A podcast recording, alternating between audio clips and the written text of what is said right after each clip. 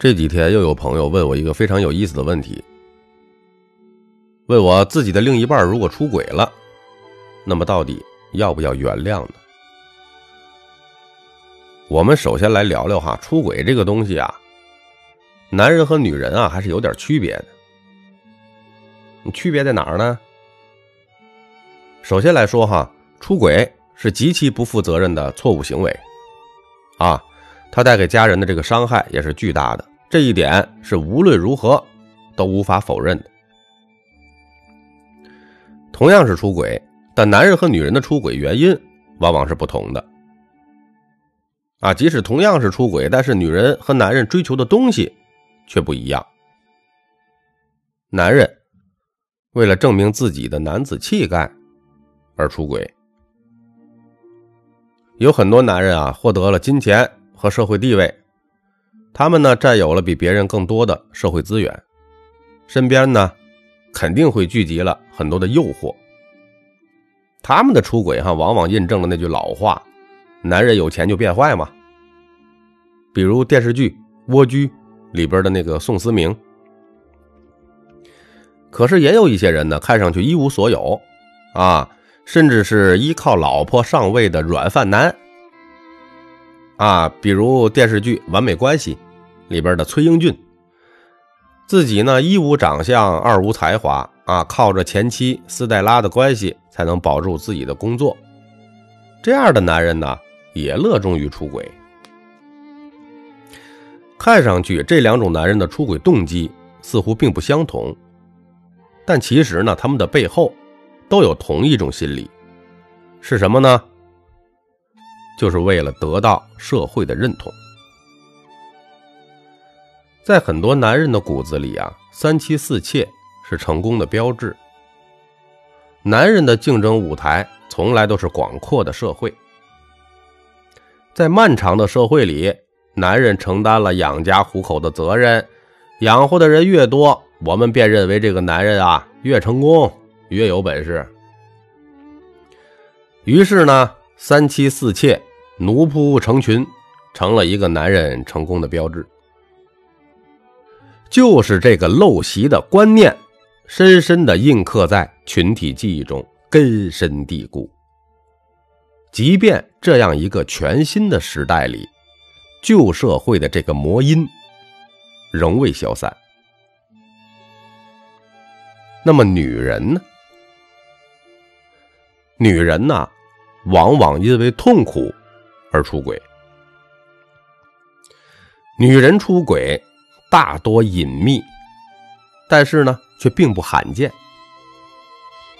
在古代，哈，女人被施加了严厉的礼教枷锁，与丈夫以外的男人有染会被浸猪笼，或者呢，施加其他严苛的一些刑罚。在社会进步的今天，虽然已经取缔了这些个酷刑。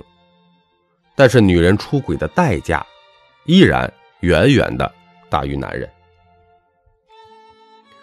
相比于男人来说，大多数女人的出轨，往往是出于内心的痛苦，或者出于对爱情的追随。因为女人的这个情感颗粒度啊，往往要比男人更加细腻，女人更容易察觉到内在的感情变化。所以啊，对于生活的不幸和痛苦啊，这种感受会更加的强烈。女人的出轨呢，往往伴随着情感的震荡。也就是说，哈，他们不单纯是为了性爱啊，为了一些身体的愉悦，更多的是为了疏解生活对自我的压抑。身体的背叛啊，往往是因为心灵早已经从婚姻中游离了。就像列夫·托尔斯泰的名著《安娜·卡列尼娜》，对吧？还有福楼拜的著作《包法利夫人》，这些伟大的文学作品都撰写了女性在不幸婚姻中的挣扎和奋斗，并且这些女主人公们惊人的一致的通过出轨寻找爱情，来缓解婚姻带来的痛苦。无论如何啊，在如今的社会。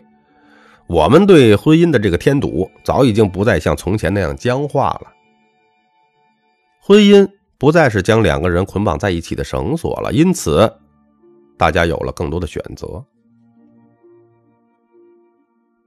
我觉得呀，我们应该对婚姻保有敬畏之心，要尊重我们当初的选择。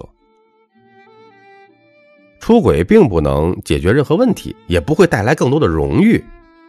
它所能带来的只有痛苦和伤害，并且，出轨将在彼此的心上留下难以磨灭的伤痕，会给婚姻带来毁灭性的打击。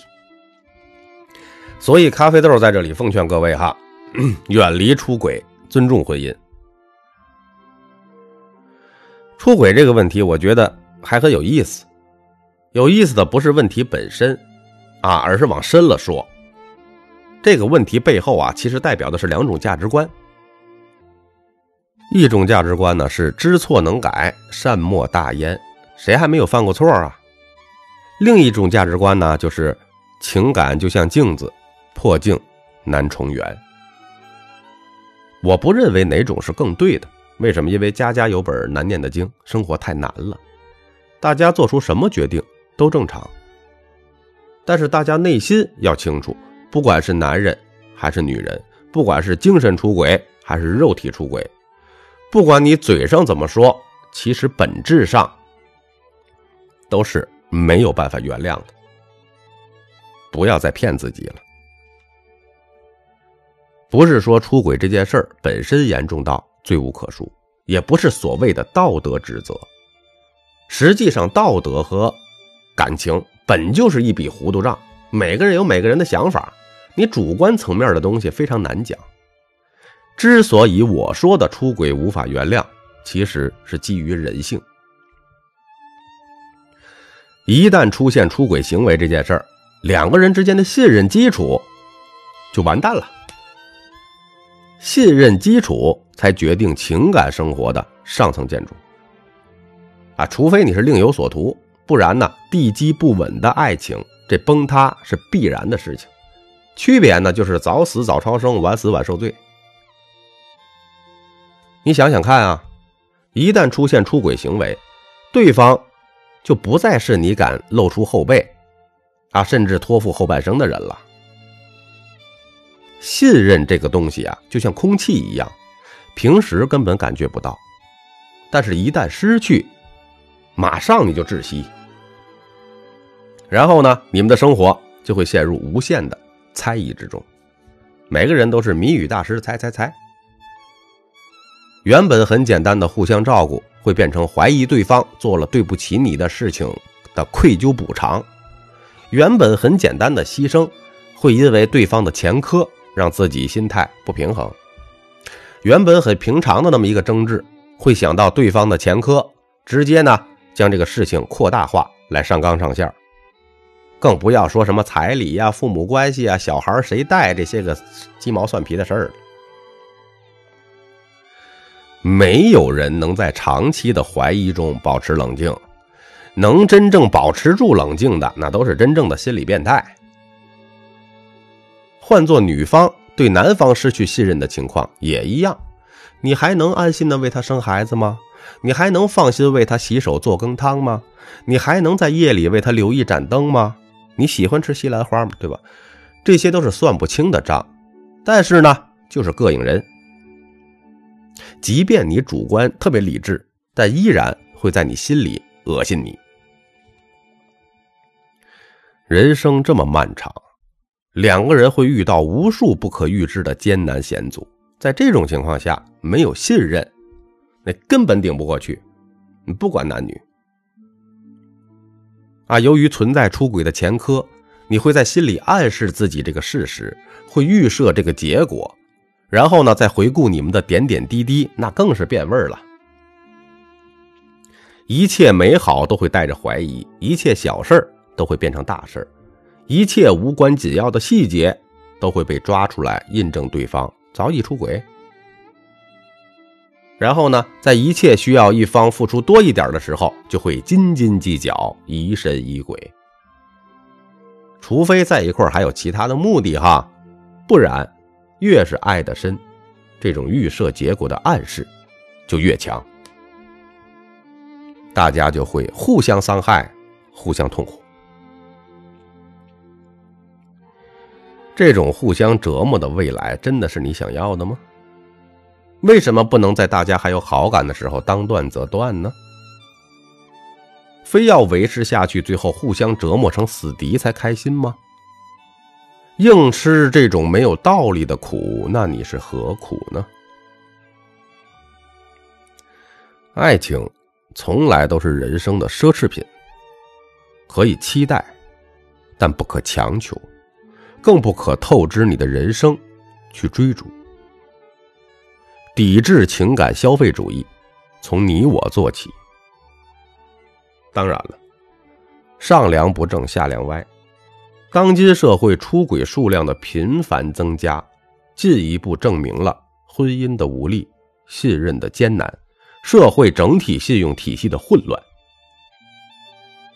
虽然说这是每个人的价值观的问题。但是我们向上看，总是能找到一些答案的。无论你是想逃避现有生活的压力，还是不停的追逐于你所谓的真爱；无论你是迷失在性爱的快感中，还是沉沦于各种的新鲜感，你要记住，婚姻的基础不是性爱，不是爱情、亲情和友情。而是两个人一辈子的合作与忠诚。婚姻稳定、信任稳定的基石，大部分不在于性爱的专属。